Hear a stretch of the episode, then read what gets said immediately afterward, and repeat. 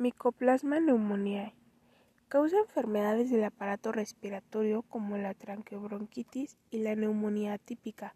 Son las bacterias de vida libre más pequeñas. Suelen ser peculiares debido a la ausencia de pared celular y a la presencia de esteroles en su membrana celular. Es un patógeno extracelular que se adhiere al epitelio respiratorio mediante una estructura de anclaje especializada que se forma en un extremo de la célula. Esta estructura está constituida por un complejo de proteínas para adherencia en la que destaca la adesina P1 como la más importante. Las adhesinas interactúan de manera específica con los receptores de glucoproteínas y alidadas en la base de los cilios de la superficie de las células epiteliales. Esta especie carece de una pared, no obstante tiene una membrana celular que incorpora compuestos de esteroles similares a las células eucariotas. Este micoplasma obtiene estos esteroles del plasma del huésped, permitiéndole conservar una estructura simple. Al carecer de una pared celular, estos organismos son resistentes al efecto de la penicilina y otros antibióticos betalactímicos, los cuales actúan mediante la irrupción en la pared celular bacteriana. Tiene uno de los genomas más pequeños que se conocen, con 816 pares de kilobases. Su genoma y proteoma ha sido totalmente caracterizado. Este usa un único código genético, haciéndolo más similar a una mitocondria que a cualquier otra bacteria.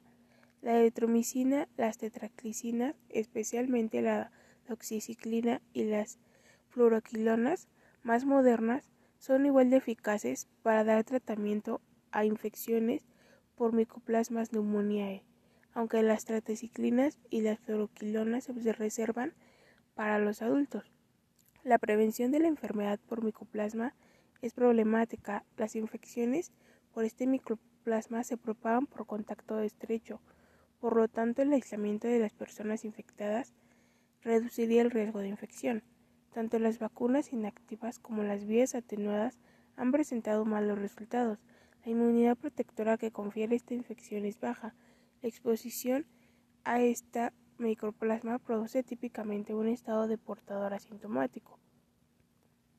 Dentro de sus características clínicas, el micoplasma pneumoniae produce infecciones del aparato respiratorio, principalmente en forma de neumonía, que por sus peculiaridades características de presentación se denomina neumonía típica primaria.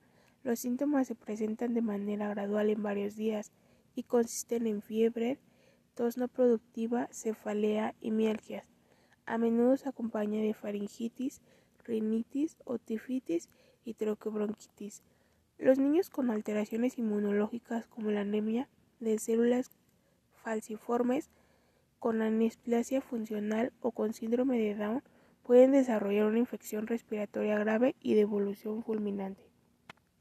En su diagnóstico microbiológico se da en la práctica habitual eh, se basa generalmente en la demostración de anticuerpos específicos, generalmente por técnicas de aglutinación de partículas, IFA, ELISA y CLIA. La aplicación de técnicas de PCR en muestras de esputo o exudado, faringio, nasofaringio y el desarrollo de técnicas múltiples que permiten detectar este tipo de neumonía y otros patógenos respiratorios pueden ser de elevada utilidad en laboratorios para dar un diagnóstico clínico.